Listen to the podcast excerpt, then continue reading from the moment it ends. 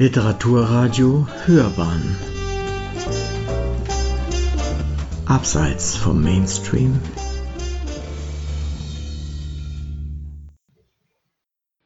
Essay Wie die beiden Schwilles der Diktatur die Stirn boten. Eine Familie im stillen Widerstand gegen den Nationalsozialismus. Von Christian Buchholz dem Wagmeister Schwille ist mit sofortiger Wirkung zu kündigen, heißt es im Protokoll des Gemeinderates Neckar-Teilfingen vom 9. Mai 1938. Am folgenden Tag wird das Ladengeschäft, das Friedrich Schwille mit Frau und Tochter, beide heißen Emma, führt, boykottiert, die Familie gilt als vogelfrei. Was steckt dahinter?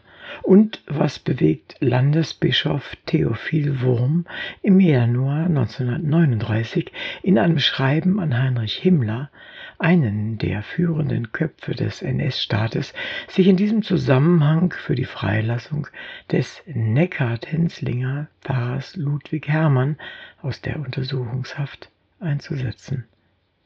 Es ist eine Geschichte um zwei unbekannte Frauen, die aus ihrem christlichen Glauben heraus Widerstand gegen die NS-Diktatur praktizierten und gemeinsam mit den betroffenen Pfarrfamilien die unausweichlichen Konsequenzen trugen. Der Anschluss Österreichs und die nachträgliche Volksabstimmung. Am 13. März 1938 erfolgte der Anschluss Österreichs an das Deutsche Reich. Kurz vorher hatte Hitler schon mit einem Einmarsch der Wehrmacht gedroht, dann die militärische Besetzung vollzogen. Dieser Anschluss entsprach einer alten Sehnsucht nach einem großdeutschen Staat, die sich vor allem seit der Auflösung des Heiligen Römischen Reiches deutscher Nation im Jahr 1806 herausgebildet hatte.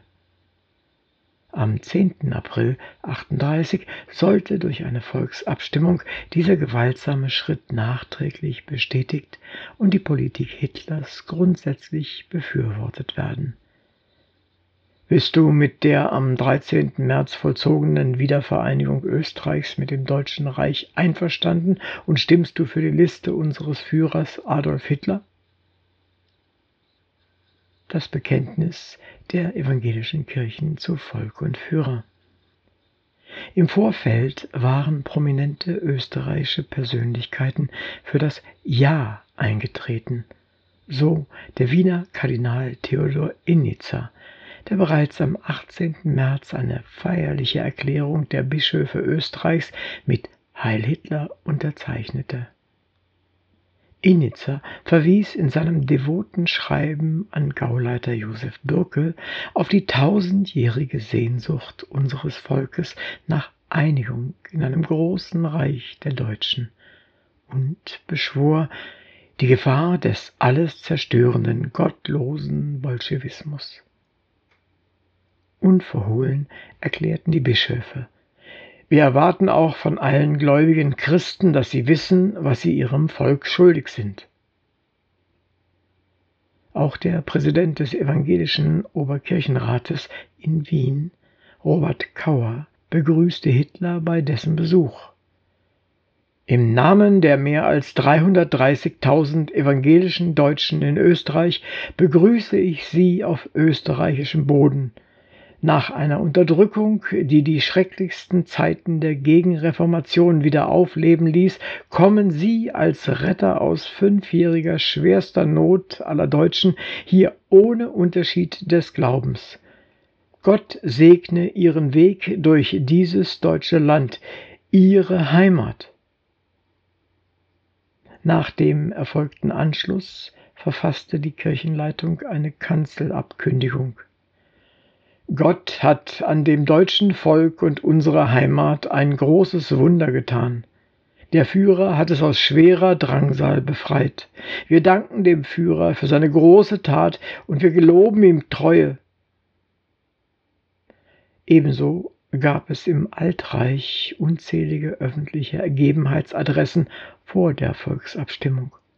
So etwa von der evangelischen Kirchenleitung in Stuttgart die an alle württembergischen Pfarrämter davon schreibt, dass die Fesseln, die durch das Friedensdiktat angelegt wurden, zertrümmert seien und Treue zum neu geschaffenen Großdeutschen Reich und zu seinem Führer fordert. Ein Wort der evangelisch-lutherischen Kirchen Deutschlands ruft vor der Wahl auf, am kommenden Sonntag vereinen wir uns mit allen Deutschen und endet mit einem Gebet.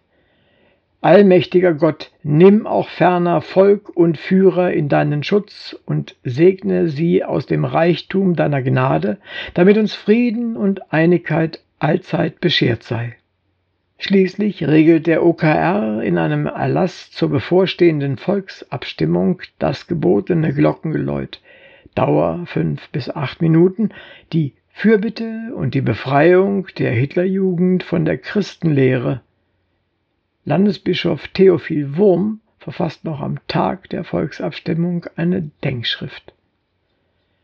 Jedenfalls ist jetzt wieder eine große Stunde gekommen, und die evangelische Kirche hat trotz aller Diffamierung ihrer Führer, trotz schwerer Eingriffe auch in Fragen von Glauben und Bekenntnis in dieser Stunde sich freudig zu Volk und Führer und seinem Werk bekannt. Sollten nicht auch die verantwortlichen Führer des Staates bereit sein, mit uns die Fühlung wieder aufzunehmen? Der Württembergische Pfarrverein kommt nach dem Ereignis zu seiner Landesversammlung in Stuttgart zusammen.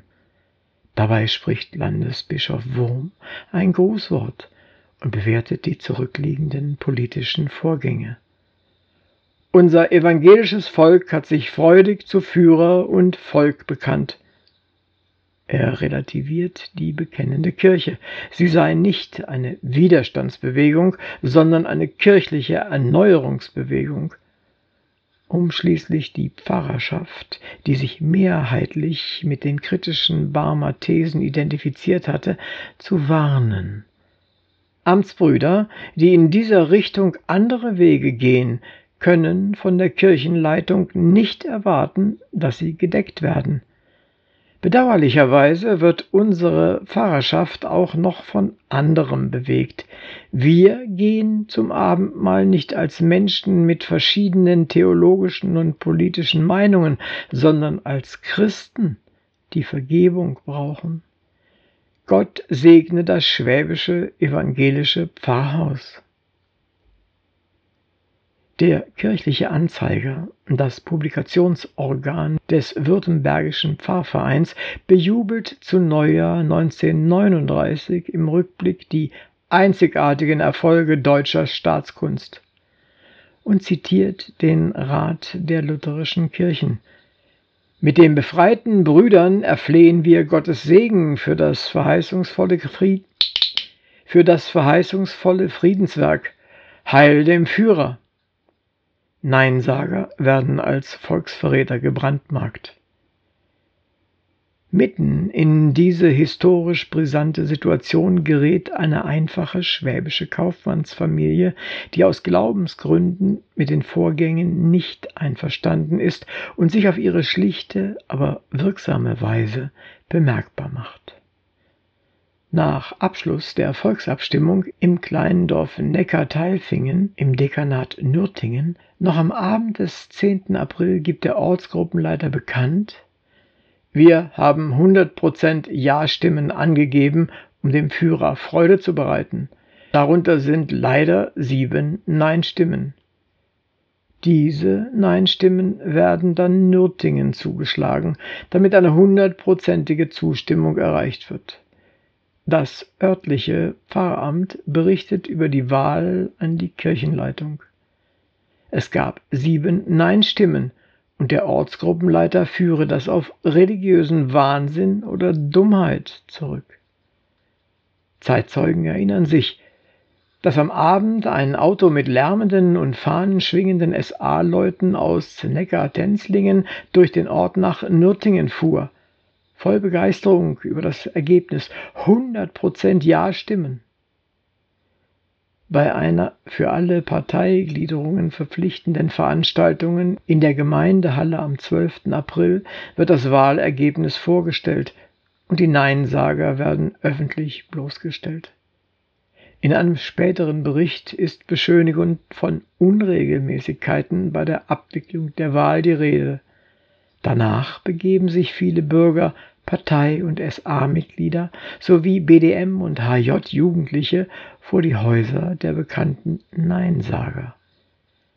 Sie protestieren lautstark, demolieren das Gewächshaus eines der Verleumdeten, des Gärtners Theodor Schiess, und pöbeln gegen die Familie Schwille, die einen Eisen- und Kolonialwarenladen in der Hauptstraße betreibt. Gebt die zwei Emma heraus, denen gehört eine Freikarte nach Moskau.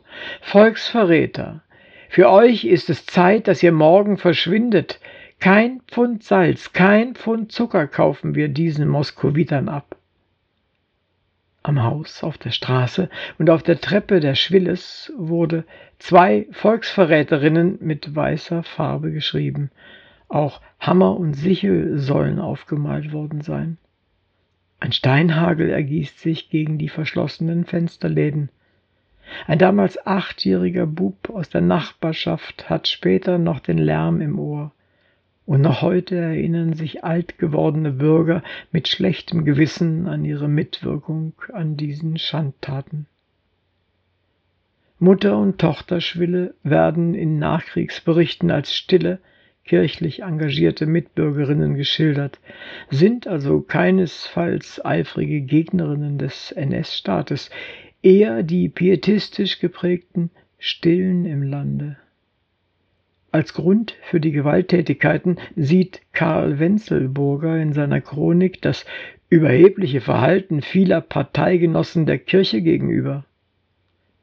Außer Theodor Schiess mit Familienmitgliedern sind die beiden Schwilles, Hauptlehrer AD Wilhelm Vogel und Bierbrauer Karl Stückle, die namentlich bekannten Neinsager. Vogel, der kriegsversehrt war, wurde verprügelt, weil er die gehissten Hakenkreuzfahnen nicht abnehmen wollte. Er sollte sie als Volksverräter nicht mehr zeigen dürfen.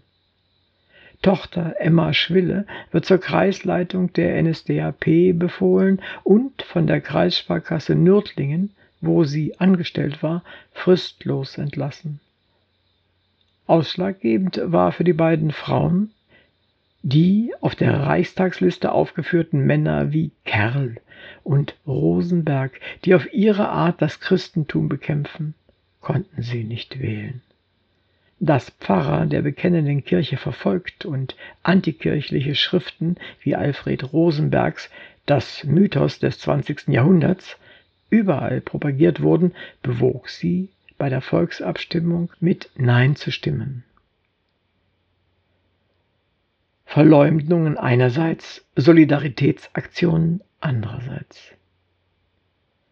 Anfang Mai werden die Sieben aufgefordert, Abbitte zu leisten. Die beiden Schwilles weigern sich, eine Erklärung zu unterschreiben, wonach sie dem Führer durch ihr Nein Schande bereitet hätten. Am 10. Mai erfahren sie auf dem Rathaus, dass sie das Recht als Deutsche verloren hätten. Sie seien nun vogelfrei und könnten im Straßengraben verhungern. Man werde sie schon noch klein Mutter Schwille muss sich vor der Gauleitung in Stuttgart erklären. Sie entgegnet couragiert dem brüllenden Reichsstatthalter Wilhelm Mohr, Herr Gauleiter, hundertprozentiges Wahlergebnis und sieben Neinsager. Wie reimt sich das zusammen? Friedrich Schwille wird als Wagmeister der Kommune entlassen. Das Ladengeschäft wird ab 10. Mai boykottiert. Den Parteimitgliedern ist bei Strafe verboten, den Laden zu betreten. Damit wird die Existenzgrundlage der Familie elementar bedroht.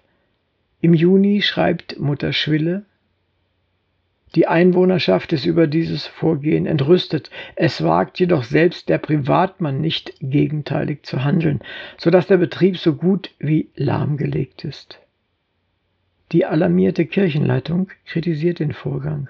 Es gebe keine Disziplin in der NS-Ortsgruppe. Unglücklicherweise ist der Ortspfarrer Benjamin Schütt auf einer Reserveübung und kann die Folgen der Unruhe nicht begleiten. Als Vertreter wird Pfarrer Theodor Dipper Mitte Mai von der Kirchenleitung eingesetzt. Dieser ist, wie Schütt, ehrenamtlich in der Bekenntnisgemeinschaft tätig und regt ein Solidaritätsrundschreiben an das Pfarrer Hermann aus Neckarterzlingen im Namen der Bekenntnisgemeinschaft im Kirchenbezirk Nürtlingen verfasst und an die Pfarrfrauen richtet. Er schildert darin den Hergang und die Wahlfälschung sowie die Motivation des Abstimmungsverhaltens. Frau Schwille und Tochter haben aus ehrlicher christlicher Überzeugung mit Nein gestimmt, weil sie Ross und Kerr nicht wählen wollten. Nun bitte ich Sie zusammen mit Herrn Pfarrer und weiteren Gemeindemitgliedern mit Takt und Tatkraft Ihre ganze Autorität einzusetzen, um dortige Gemeindeglieder an die Verbundenheit des Glaubens und an die Verpflichtung der Liebe zu erinnern und sie zu ermutigen zu öffentlichem Einkauf bei Schwille am hellen Tage. Hermann listet auch das kleine Angebot des Ladens auf. Beschläge, landwirtschaftliches Gerät, Mai für die Küche, Küchenartikel, Öfen, Herde, Kaffee, Malz, Zikorien, Zucker, Gewürz. Zum Schluss ruft er auf, den Neckartalfingern im hellen Tag mutig voranzugehen, die eigenen Gemeindeglieder zu erziehen zum Handeln aus christlicher Solidarität, ohne Menschenfurcht dem Nächsten in seiner Not beizuspringen. Die Pfarrfamilien der umliegenden Gemeinden solidarisieren sich mit der Familie Schwille. Selbst Pfarrer Dipper jetzt in Reichenbach, lässt in Neckarteilfingen Besorgungen machen und auch von der Lehrerfamilie Johannes Dilger aus Kirchheim ist bekannt, dass sie im Ladengeschäft Schwille Einkäufe erledigt hat. Die Rolle der Pfarrer und der Landeskirche in der Zwischenzeit läuft die Suche der Gestapo nach den Initiatoren der Aktion. Sie werden, allerdings erst im Dezember 1938 fündig bei Pfarrer Ludwig Hermann in Neckar-Tenzlingen. Die Gestapo-Beamten nahmen seine Schreibmaschine mit, sie blieb auf Dauer requiriert. Auch Pfarrer Jakob Friedrich Weimar aus Bempflingen wird verhaftet, bei dem zuerst eine Abschrift gefunden worden war. Die drei Pfarrer Hermann, Weimar und Dipper kommen in Untersuchungshaft. Hermann in das Polizeigefängnis in der Stuttgarter Büchsenstraße. Weimar und Hermann kommen wieder frei. Am heiligen Abend 1938, seinem Entlassungstag, muss Hermann eine Erklärung unterschreiben. Ich gebe die Erklärung ab, dass ich in Zukunft derartige Rundschreiben, wie ich an die Pfarrfrauen des Bezirks Nürtingen herausgegeben habe, unterlassen werde. Dipper wird nochmals verhaftet und zur Schutzhaft ins KZ Welzheim eingeliefert. Erst Ende Januar 1939 wird er von dort entlassen. Landesbischof Wurm wendet sich in der Angelegenheit zweimal an offizielle NS-Stellen, wegen Hermann an Reichsstatthalter Mohr am 22. Dezember und am 13. Januar 1939 wegen Dipper und Hermann an Himmler. Im letzten Schreiben argumentiert Wurm auf seine vermittelnde Weise, die die Kirchenleitung bis zum Ende des NS-Staates durchhielt, das Solidaritätsschreiben von Hermann sei als Aufforderung zu einer Demonstration gegen die Partei aufgefasst, weshalb es auch vom OKR missbilligt wird. Diese Art der Bestrafung für eine Handlung, die mit der Ausübung einer seelsorgerlichen Pflicht aufs engste zusammenhängt, nicht angemessen. Das sittliche Empfinden der besten Volkskreise tief verletzt. Kein Pfarrer kann sich der Pflicht entziehen, auch solchen zu helfen, die in irgendeiner Weise sich verfehlt haben. Auf der Fürbittenliste, die reichsweit unregelmäßig verteilt wurde, ist für diese kurze Zeit neben bekannten Personen wie Julius von Jan, Martin Niemöller und Paul Schneider auch Pfarrer Hermann Neckar-Tenzlingen notiert. Zwangsverpflichtung und evangelische Kirchenarbeit. Emma Schwille die Jüngere, wird ab Mitte 1938 Gemeindehelferin und Sekretärin der Bekenntnisgemeinschaft bei Pfarrer Theodor Dipper in Reichenbach. Als Pfarrverweser in Neckartalfingen hatte er sie kennen und schätzen gelernt. Während des Krieges wird sie als Marinehelferin nach Buxtehude zwangsverpflichtet. Weil sie dort erkrankt, beantragt sie eine heimatnahe Versetzung, die aber wohl aufgrund eines Einspruchs der Parteileitung Nürtingen abgelehnt wird. In der Nachkriegszeit macht Emma Schwille von dem kritischen, aus dem Glauben heraus erwachsenen Engagement ihrer Familie während der NS-Zeit kein großes Aufheben. Als verheiratete Emma Faul wird sie aktiv in der weiblichen Jugendarbeit am Ort, ist zeitweise auch Kirchengemeinderätin und dort zuständig für die Pressearbeit. Später arbeitet sie einige Jahre als Vorsitzende des Bezirksarbeitskreises des evangelischen Jugendwerks im Kirchenbezirk Nürtingen. 1976 verstirbt Emma Faul nach schwerer Krankheit. Eine angemessene Würdigung der beiden mutigen Frauen ist bis heute nicht erfolgt.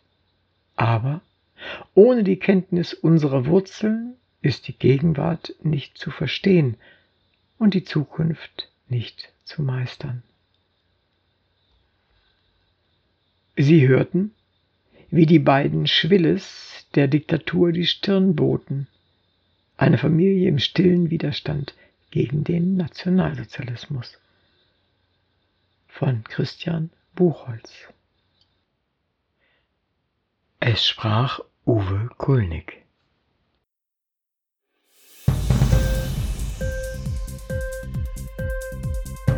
Hat dir die Sendung gefallen? Literatur pur, ja, das sind wir. Natürlich auch als Podcast. Hier kannst du unsere Podcasts hören. Anchor, Spotify, Apple Podcasts, iTunes, Google Podcasts, radio.de und viele andere mehr.